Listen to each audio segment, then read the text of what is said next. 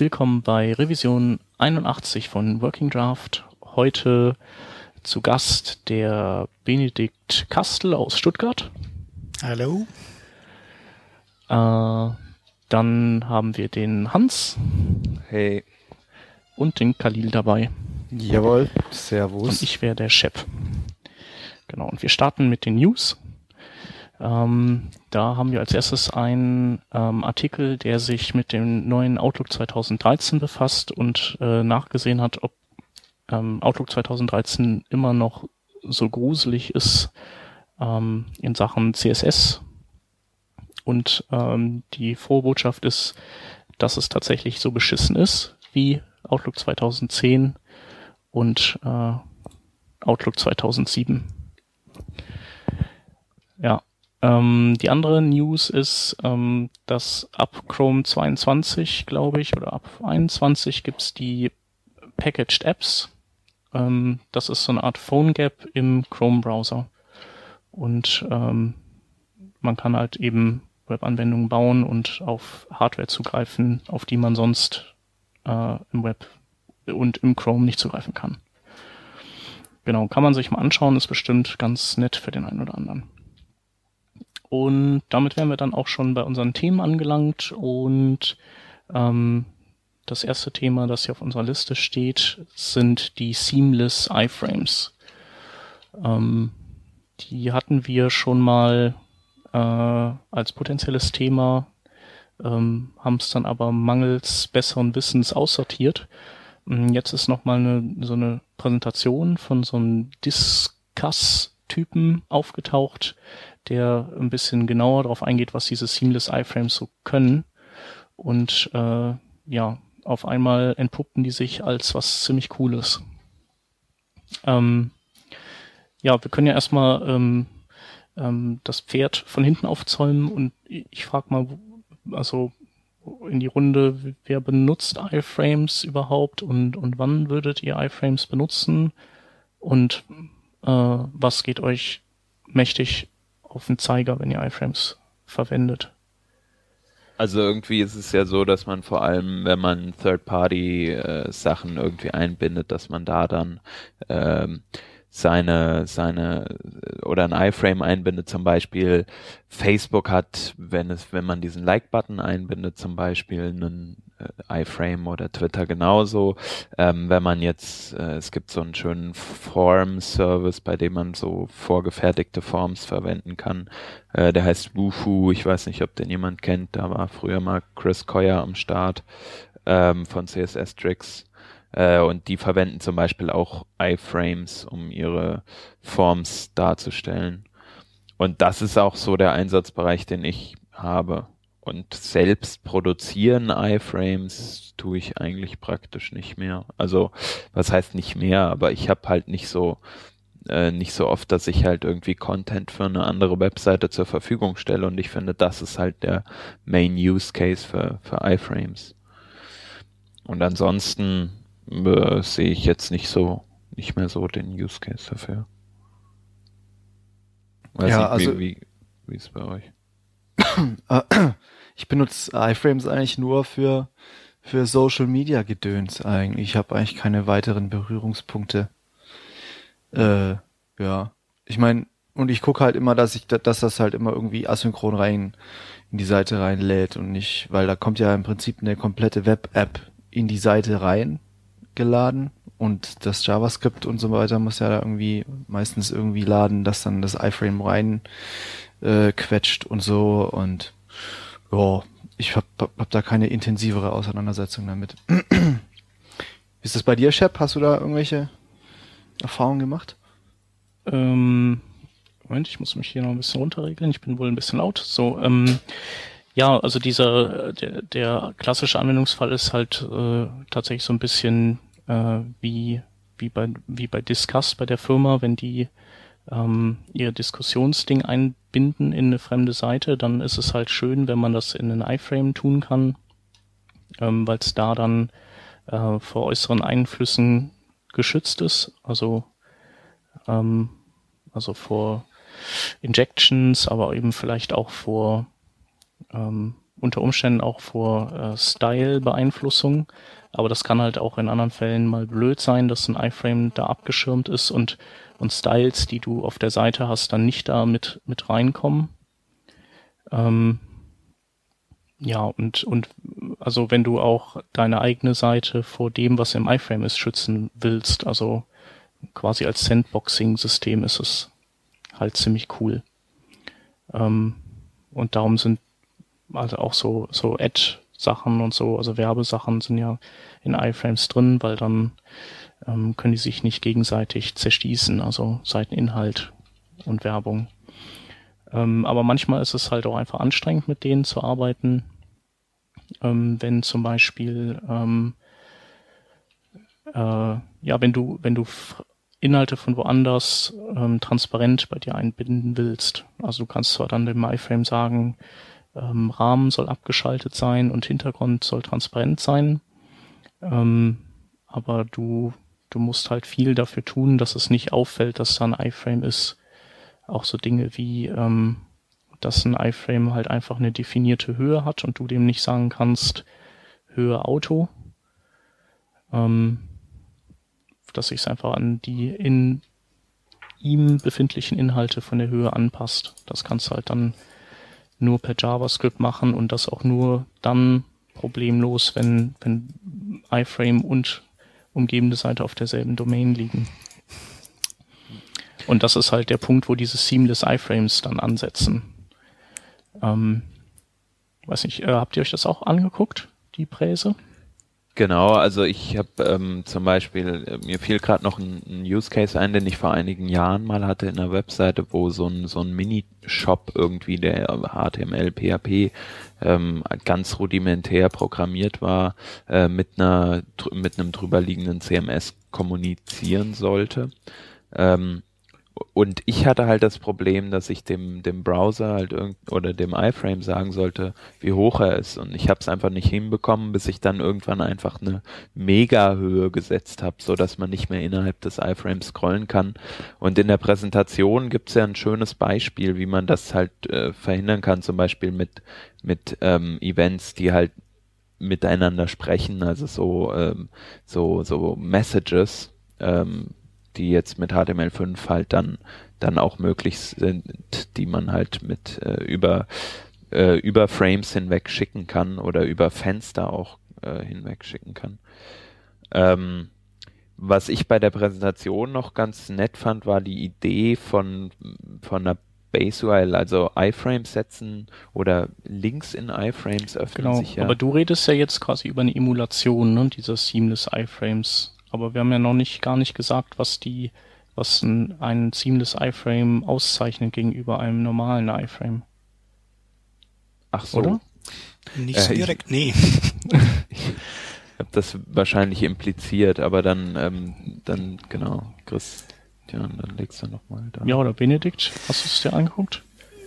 Also im Prinzip ist es ja so, das Problem, was man bei diesen iFrames immer hat, ist, dass man im iFrame eine eigene Browserinstanz aufruft also erzeugt und die ist erstmal für sich unabhängig.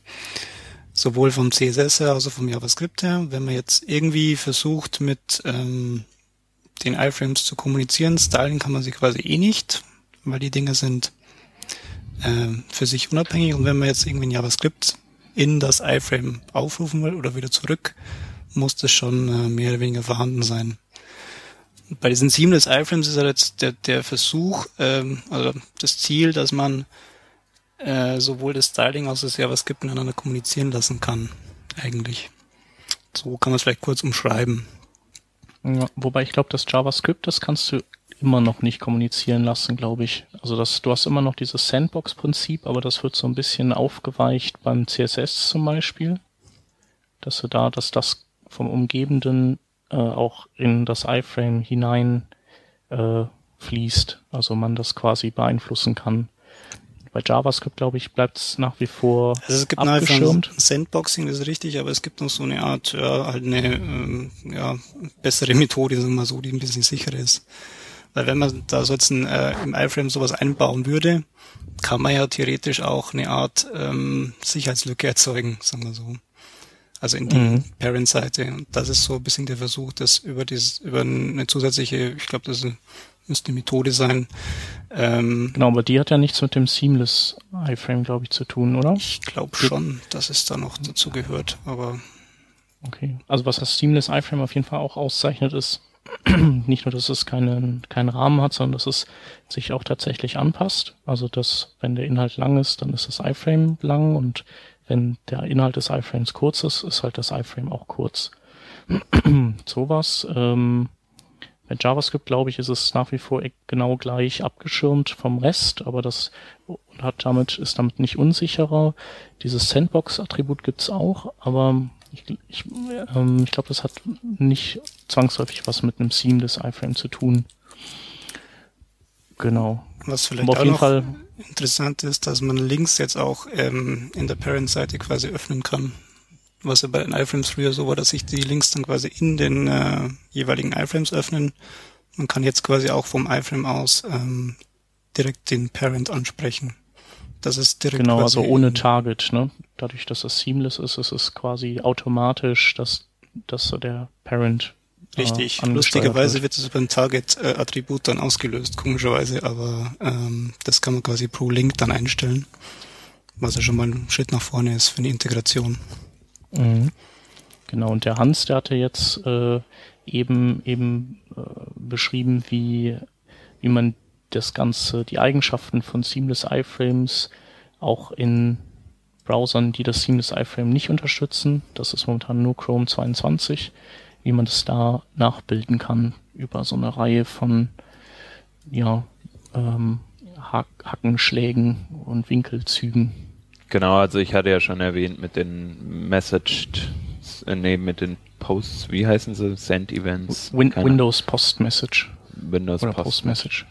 Ja, Dankeschön. Äh, Genau, und mit denen ist es halt möglich, da entsprechend zu kommunizieren, also Daten zum Beispiel zu senden, zum Beispiel CSS zu senden oder einfach die Line, äh, die, die Höhe des iFrames zu kommunizieren, so dass sich das automatisch updatet, was natürlich eine, eine eine Performance-Geschichte ist, wenn man sich überlegt, jede Änderung innerhalb des iFrames muss äh, populated werden irgendwie zum Parent. Ähm, und äh, der, Sebast äh, der Bastian, Entschuldigung, hat äh, gerade ja schon ähm, Benedikt. Benedikt. Egal. Sorry. Ähm, hat ja gerade schon angesprochen, ähm, mit den mit den einzelnen Links, die man halt äh, entsprechend verlinken kann in das iFrame zum Beispiel, indem man sagt, man möchte ähm, das iFrame mit einem bestimmten Namen ansprechen oder man möchte ähm, aus dem iFrame heraus das Parent ansprechen. Ähm, und das, das sind natürlich komplizierte Sachen, wenn man das für jedes einzelne äh, Link-Attribut, äh, Link-Element einzeln definieren muss. Und deswegen ähm, geht er oder sagt, ja hier in seinem Vortrag, auch, äh, dass man eine Base URL setzen kann und bei dieser Base URL dann einfach einen Vertrag geben kann. Also das also heißt, dass man immer zum Beispiel auf das Parent Window oder das Parent Frame ähm, eine, eine, eine relative URL gehalten werden soll. Und das ist, das ist ja noch, ja, noch ein bisschen, bisschen neuere, neuere äh, Erkenntnis alten, alten, mit einer alten Methode. Ja, genau ja, es sind schon so einige äh, Maßnahmen, die da, äh, ähm, die man da ergreifen muss, um das nachzubilden, aber, aber es geht halt echt ganz gut, ne? Mhm. Ja. Ähm,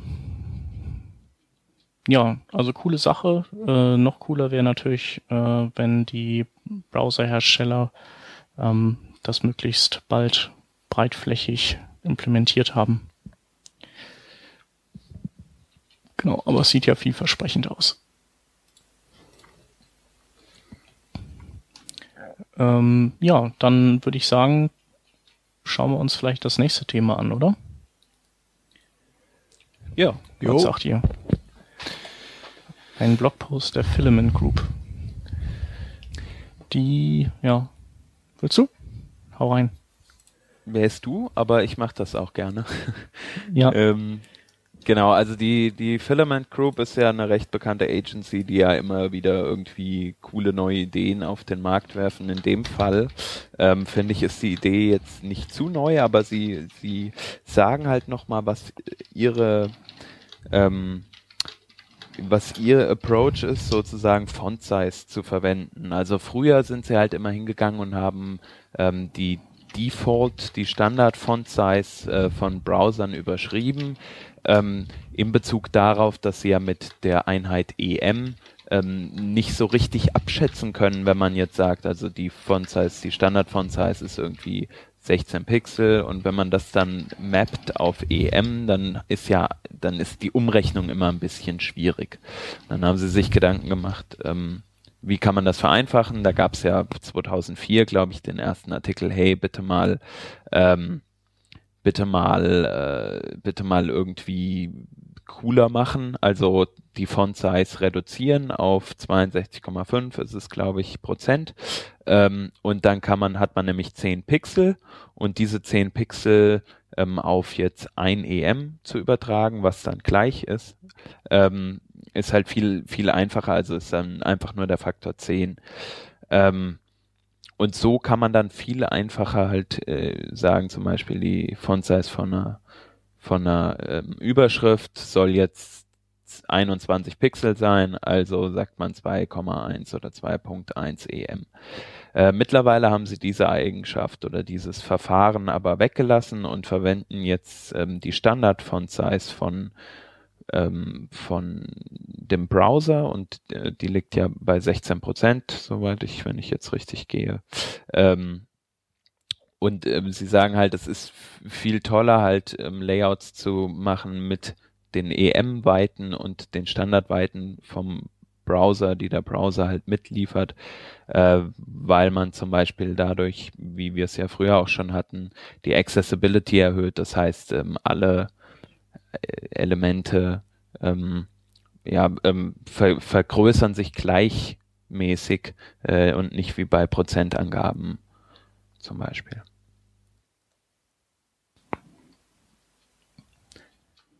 Ja, und äh, dieses Verfahren wenden sie hier halt an und jetzt ist halt die Frage, wie, wie ihr das macht. Also ich kann es kurz für mich mal beschreiben. Ich verwende äh, auch EM Font Sizes und setze halt eine Standard ähm, Schriftgröße. Also ich sag halt, also ich verwende halt Normalized CSS normalerweise äh, in meinen Layouts und sage dann halt 16 Pixel ist die Standard Schriftgröße in den Browsern. Das haben wir, legen wir jetzt mal so Cross-Browser technisch fest.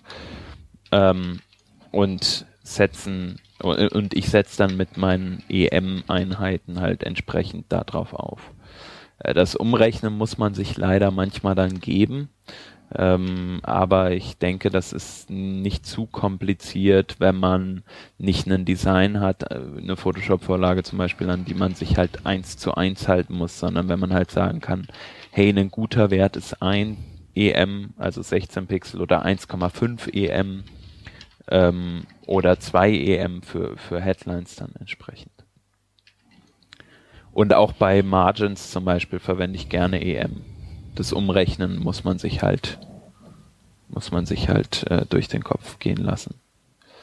Ein weiteres Beispiel, was Sie hier auch noch anführen, sind, sind Media Queries. Man muss dann bei Media Queries nicht mehr auf pixelbasierten, mit pixelbasierten Dingen arbeiten oder mit der pixelbasierten Weite, sondern man kann halt sagen, wenn die Weite 20 EM ist, also 20 mal die ähm, Root Font Size sozusagen des Dokuments, dann ähm, mach bitte folgendes und zum Beispiel, wenn man die Schrift oder wenn man halt mit Command beziehungsweise Steuerung plus ähm, die Webseite vergrößert, dann ähm, wird irgendwann auch einfach das mobile, vermeintlicherweise mobile Design halt für diese entsprechende Größe verwendet, weil die Anzeigenfläche nicht mehr so groß ist.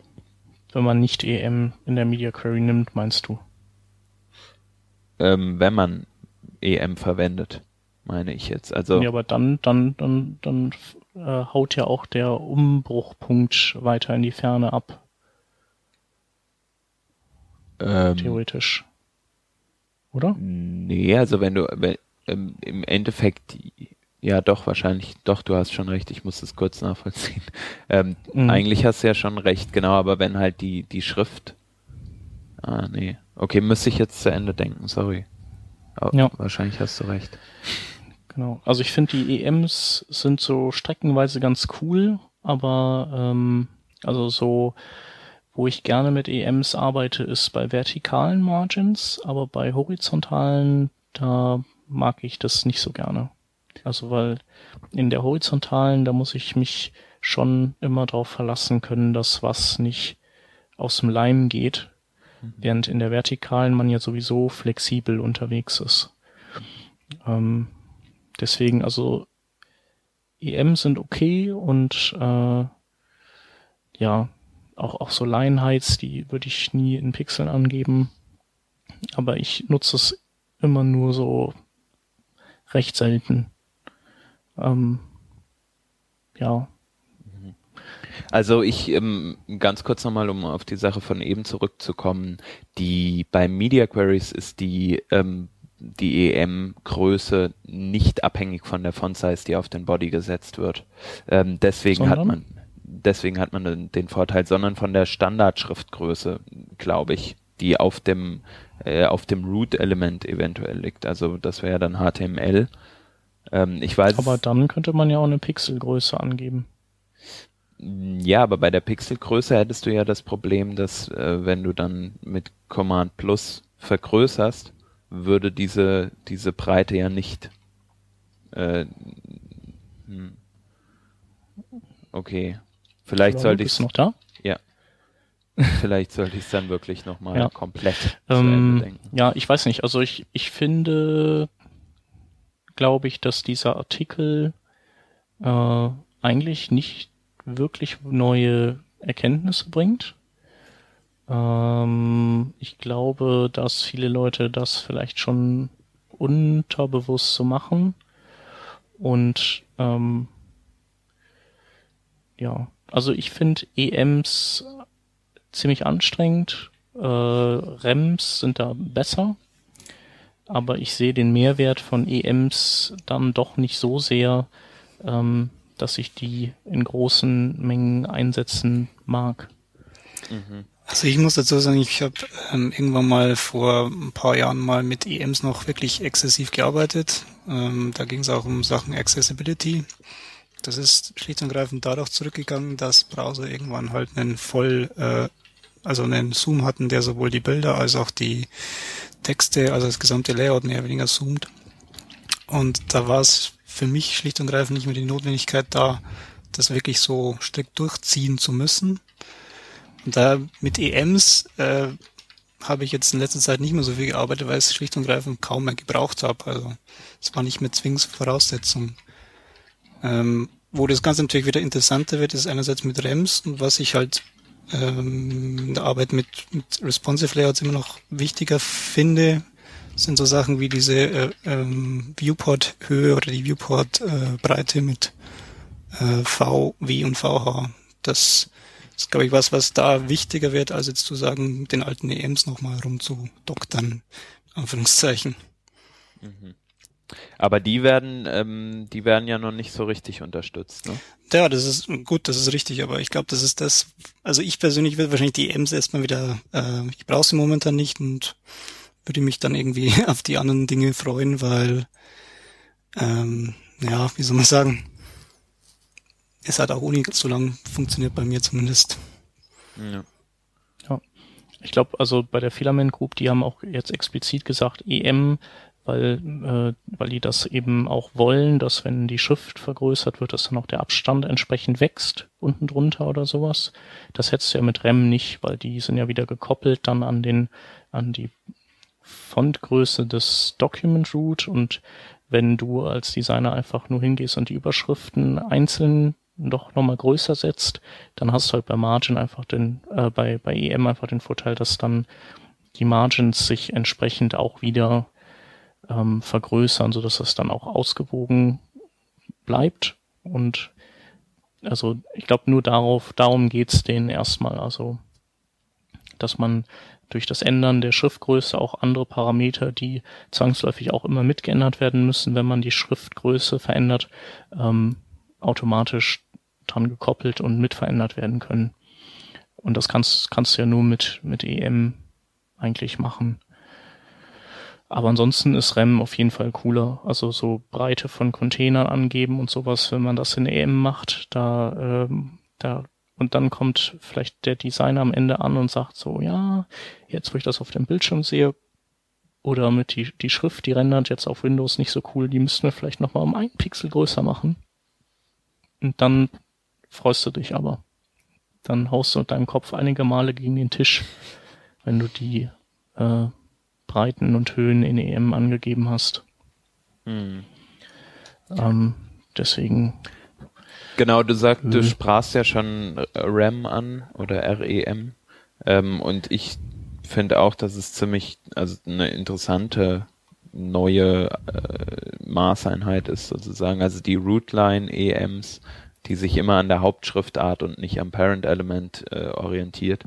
Ähm, und bei denen zum Beispiel, wenn man mit SAS arbeitet oder mit Less, ähm, kann man sich da auch recht einfach einen, einen Fallback bauen, dass man halt äh, irgendwie die Pixel-Schriftart ähm, um. Ich weiß nicht, ob das nur bei mir ist, aber du haust öf öfter mal ab, rein tontechnisch gerade. Oh, das tut mir leid.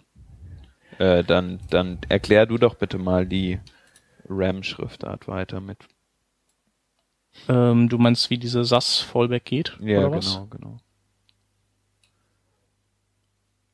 Ähm, ja, also REM, glaube ich, hatten wir ja schon erklärt mal und habe ich ja eben auch schon mal äh, so grob angedeutet, ist halt einfach eine relative Größe, die, die aber eben nicht äh, durch den Dokumentenbaum immer runter kaskadiert, äh, wie EM. Also EM ist ja, wenn man wenn man ein EM hat und dann ist da ein Kindelement, das hat zwei EM, dann ist und am Anfang ist, äh, ist die Schriftgröße 16 Pixel, dann ist anschließend in diesem Kindelement wäre ein EM 32 Pixel und ähm, so vererbt sich das durch den Baum hindurch und irgendwann weiß man dann gar nicht mehr, was gerade ein EM ist.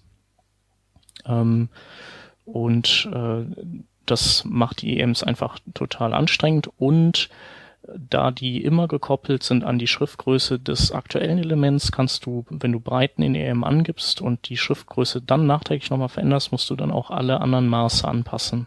Und REM ist halt äh, die Root äh, Schriftgröße, deswegen auch REM und nicht M oder EM. Und äh, wenn du und, und die kaskadiert dann halt nicht so durch den Dokumentenbaum und damit ist es deutlich leichter, damit zu arbeiten. Und in SAS gibt's äh, so ein, kann man sich einen Mix hinbauen, das, äh, wo du dann ähm, in SAS arbeiten kannst, als wenn du, glaube ich, Pixelgrößen hättest und das erzeugt dir dann zwei von Size-Anweisungen. Einmal ähm, die eine äh, in REM umgerechnete Größe für die Browser, die das verstehen und dann nochmal eine Font-Size-Angabe für die äh, in, in den Pixeln für die Browser, die keinen REM verstehen. Und die picken sich dann halt einfach die Style-Angabe raus, die, die sie selber kapieren und dadurch hat man halt ein schönes Progressive Enhancement. Ja. Okay, ja. Dann könnten wir überlegen, ob wir uns dem dritten Thema widmen wollen.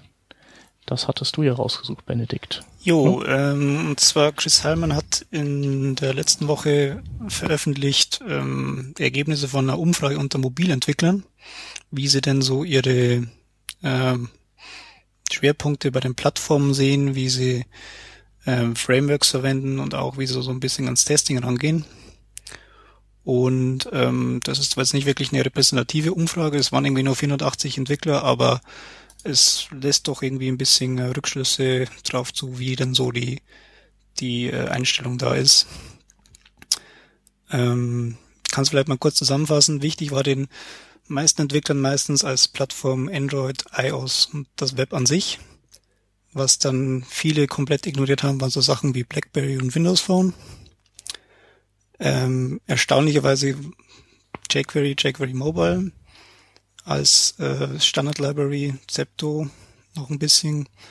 Und ja, die meisten, ähm, wenn es dann um ein Framework ging, wie zum Beispiel PhoneGap, war es eben, also ein Conversion Framework, wie das ja heißt, war es eben viel PhoneGap mit fast 90 Prozent. Und was für mich so das Interessanteste war ähm, in dieser Umfrage war, dass ähm, quasi 30 Prozent ähm, gesagt haben, ich teste meine Mobilsachen gar nicht auf Nicht-WebKit-Browsern, weil ich schlicht und ergreifend ähm, da keine Zeit dazu habe oder gar keinen ähm, Anreiz irgendwie finde, das irgendwie auf, auf ein äh, Nicht-WebKit-Basis zu bringen.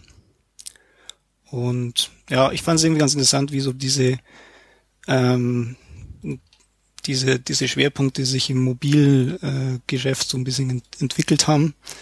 Und ja, äh, vielleicht können wir da mal drüber reden, wie ihr das so macht in dem Bereich. Genau. Ja, also ich glaube, ich werde da relativ gut repräsentiert, was mein Testverhalten angeht.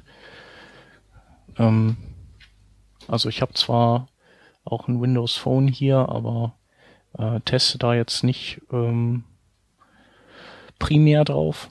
Äh, liegt vielleicht auch dran, dass da jetzt kein Adobe Shadow für gibt, was das Testen ja deutlich erleichtert. Ähm, aber ich habe schon, also ich bin ja auch kein reiner mobiler Entwickler. Das muss man auch dazu sagen. Also wenn ich das wäre, dann, dann, äh, dann gehörte ich wahrscheinlich leicht ausgepeitscht, aber so als ähm, Entwickler von Seiten, die auf allen möglichen Geräten und nicht nur den mobilen laufen sollen, ähm, teste ich natürlich die ähm, ähm, bei der Kundschaft am weitesten verbreiteten Clients. Ähm, ja, und das ist halt, sind halt die iOS-Geräte und, und halt Android. Genau, aber auch da könnte ich halt drei Trilliarden Android-Geräte mir hier an die Wand hängen und die alle mit Shadow synchronisiert zum Testen nutzen. Ähm, aber das, das mache ich auch nicht, weil dafür äh, habe ich halt kein, nicht den Schwerpunkt auf Mobile, dass ich mir jetzt da so einen Fuhrpark ähm, holen könnte. Jo. Genau, dementsprechend nutze ich auch keine Frameworks, die, die ausschließlich für Mobile-Gerätschaften gedacht sind. Ähm, habe auch noch nie testweise mal Zepto.js ähm, anstelle von jQuery irgendwo reingehängt. Bin aber andererseits auch der Meinung, dass das Problem wirklich nicht das Datenvolumen ist. Also, sondern einfach die, die Anzahl Dateien und ob es jetzt dann 10k oder 30k für ein Framework sind, das ist dann irgendwann, es ist auch Wurst. Also Hauptsache es ist alles auf wenige Dateien zusammen kompaktiert. Dann freut sich auch der mobile Surfer. Und natürlich Caching und so den Kram. Wie sieht's bei euch aus? Du, äh, Hans, du hast heute noch getwittert, dass äh, du Opera Mini hast wie die Pest. Ja. Was?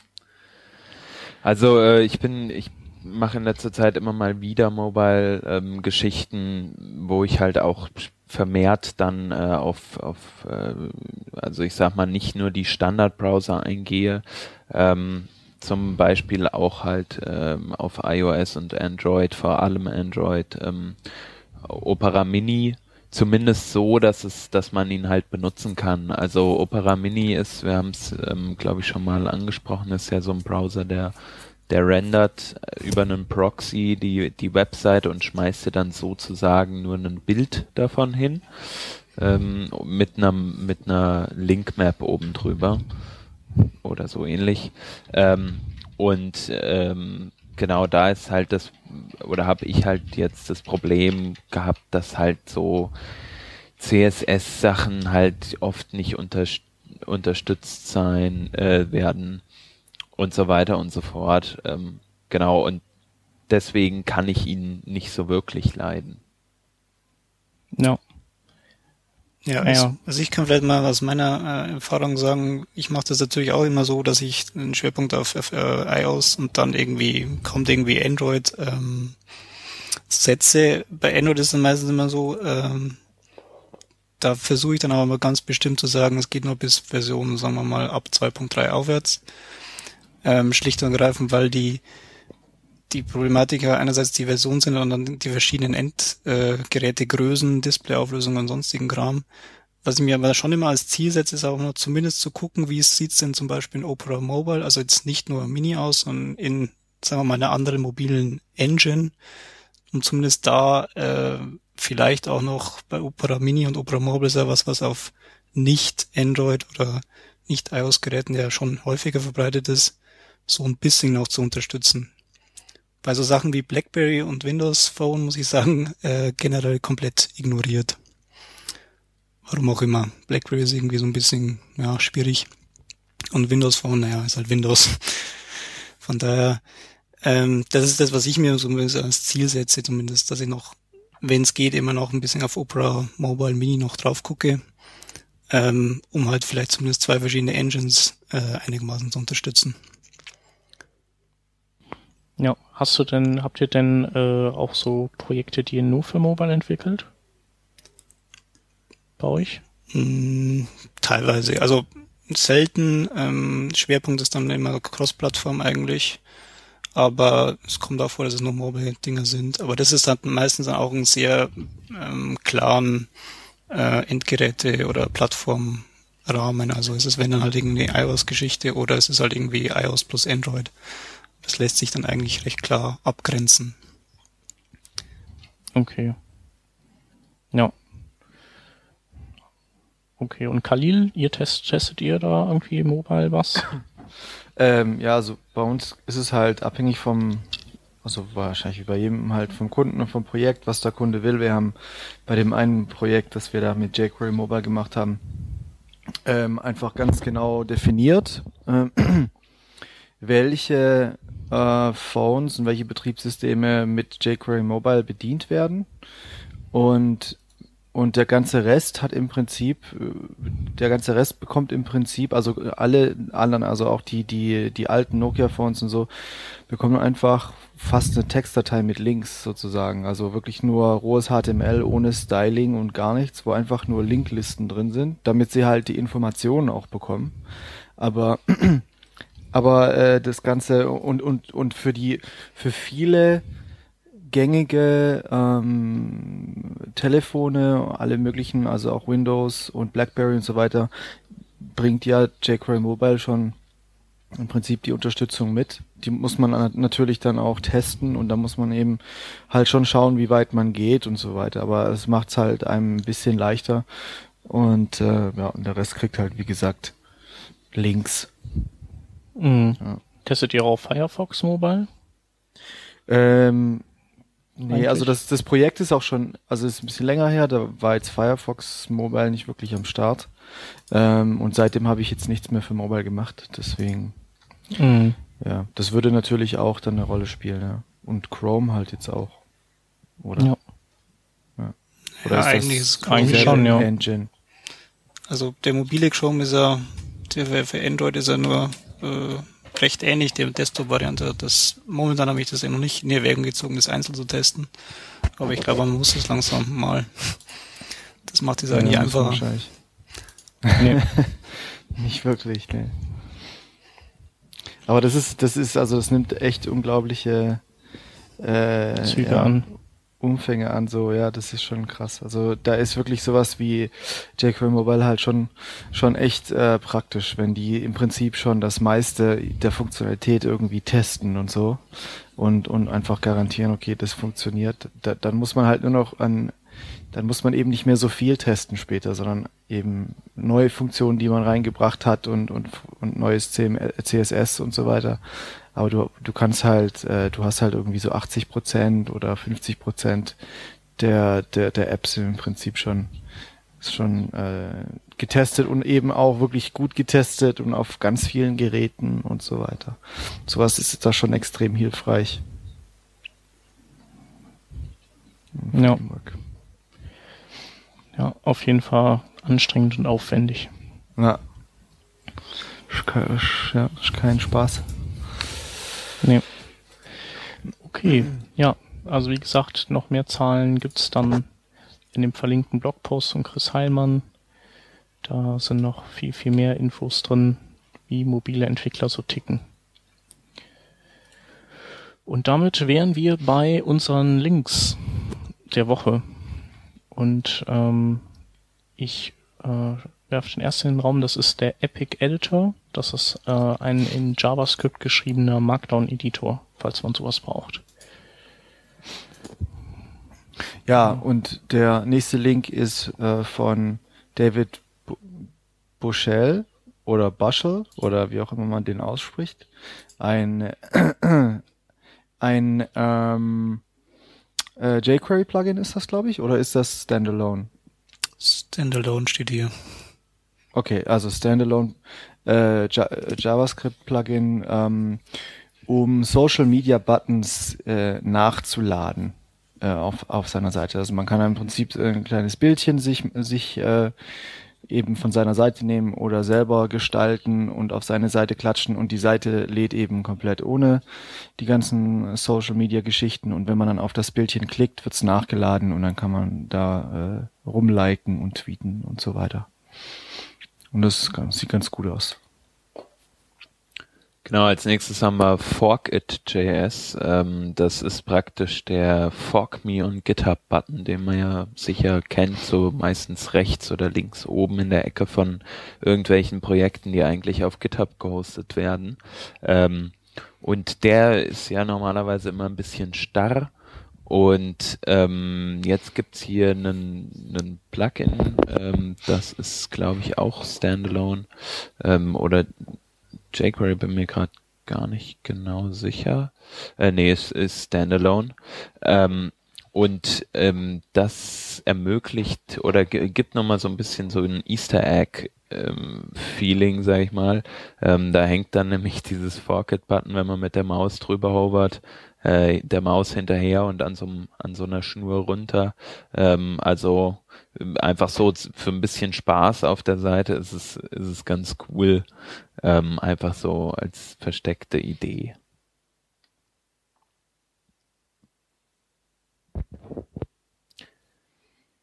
Ja, ähm, genau. Als nächstes haben wir einen Artikel vom David ähm, Story, heißt er, glaube ich, ne? Ja. Ähm, okay, äh, ich verstehe den, die Andeutung. Ähm, es geht da um ein neues äh, MVC-Framework namens Montage von Motorola, ähm, das ziemlich cool ist und oder cool zu sein scheint und auch mit ein paar Neuerungen aufwartet. Und ähm, im Windschatten von Montage kommt ein weiteres Tool, das heißt Ninja. Das ist momentan noch Alpha. Ähm, aber das ist so ein ist im Prinzip soll das sowas sein wie Flash als Autorenwerkzeug, aber eben in Web-Technologie gebaut und ähm, der Output ist eben auch Web-Technologie. Genau. Ja. Und der nächste Link ist äh, Backbone.js Hackers Guide und das ist einfach ein Artikel auf dailyjs.com, auf dem ähm, Alex Young äh, Backbone.js ein bisschen, äh, also von innen heraus beleuchtet, die, die, den technischen Part, also so ein paar Eigenschaften, wie äh, geht Backbone.js mit Namespacing um oder ähm, wie funktioniert die Synchronisation intern und so. Also es, also es ist weniger eine Anleitung darüber, wie man Backbone verwendet, sondern eher, wie wurde es technisch umgesetzt. Genau, als genau. nächsten Link haben wir eine Zusammenfassung ähm, zum Thema Localization. Und zwar, wenn man jetzt äh, Software ähm, lokalisieren will, sprich ähm, in unterschiedlichen Sprachen anbieten will, da muss man ähm, ganz schön viele Sachen beachten, äh, die zumindest mir jetzt gar noch nicht so richtig klar waren. Zum Beispiel irgendwie, ähm, wie setzt sich eigentlich der ähm, Name einer Person jetzt im Asiatischen zusammen? Man weiß ja vielleicht, die drehen das um. Ähm, also sprich, der, der Nachname kommt zuerst und dann ähm, kommt der Vorname und sowas zum Beispiel zu unterscheiden für eine Web-App oder so ist, ist recht kompliziert. Und auf dem, äh, beim Smashing Mac gibt's da äh, da einen Beitrag, ähm, der nochmal so ein paar Tipps auflistet und der als Nachschlagewerk in Anführungsstrichen auf jeden Fall sehr interessant ist. Für jeden, für den das Relevanz hat, der sollte sich das mal ansehen. Ja. Ähm, nächster Link ist äh, ein ähm, Blogartikel bei Guido Mühlwitz, der schreibt über Toad. Ähm, Toad ist ein Tool, mit dem kann man Änderungen, die man an seiner Entwicklungsdatenbank, also MySQL-Datenbank macht, ähm, rüberspiegeln auf eine andere. Das heißt also, man muss dann nicht äh, händisch das alles nachtragen und Indizes setzen und neue Tabellenfelder anlegen und so. Und ähm, also er hat dieses Toad ausgegraben und ich benutze SQL Balance dafür und finde das auch super. Ähm, das nächste ist ein Artikel, ähm, der sich mit der Thematik befasst, dass äh, bei den Ladezeiten ähm, eben nicht das Volumen, sondern die Latenz das größte Problem ist, das wir bekämpfen müssen. Und ähm, also das an sich ist jetzt ja nichts ganz Neues, aber ähm, der Artikel unterfüttert das mit sehr vielen schönen Statistiken und Zahlen und zeigt zum Beispiel auch den Ladezeitenzugewinn, wenn man von 5 auf 10 Megabit wechselt beziehungsweise den geringen Zugewinn, weil halt die Latenz einfach nicht sinkt und äh, wo Latenzzeiten verloren gehen. Und als letztes möchten wir noch auf eine Konferenz im Dezember diesen Jahres hinweisen. Ähm, das ist die Ready to Inspire oder InspireConf, ähm, die sich als äh, Slogan sozusagen ähm, draufgeschrieben hat, Let's talk about craftsmanship. Ähm, und da kommen interessante Leute wie Jeffrey Seltman, Simon Collins, ähm, Derek Featherstone oder Tim Brown von TypeKit und ähm, die Themen sind recht designorientiert. Es geht aber auch ähm, ums äh, Programmieren und äh, also Frontend und ähm, und viel um, um Socializen. Schrift, Schriftart und Socializen. Ja. Genau, ist auch nicht so teuer, gibt glaube ich noch Early Bird Kärtchen. Genau. Kann man kaufen. Äh, ich weiß nicht, ob ich schon gesagt habe, aber die Konferenz ist in den Niederlanden. Ja, in Leiden. Da bin ich geboren. Woo! Okay, dann wären wir durch mit der Revision 81 und äh, bedanken uns beim Benedikt. Jo, bitte. Ja, vielen Dank. Danke fürs Unterstützen. Und ähm, ja, bis zum nächsten Mal an den Benedikt, an die Hörer und ja, tschüss. Tschüss. Ciao.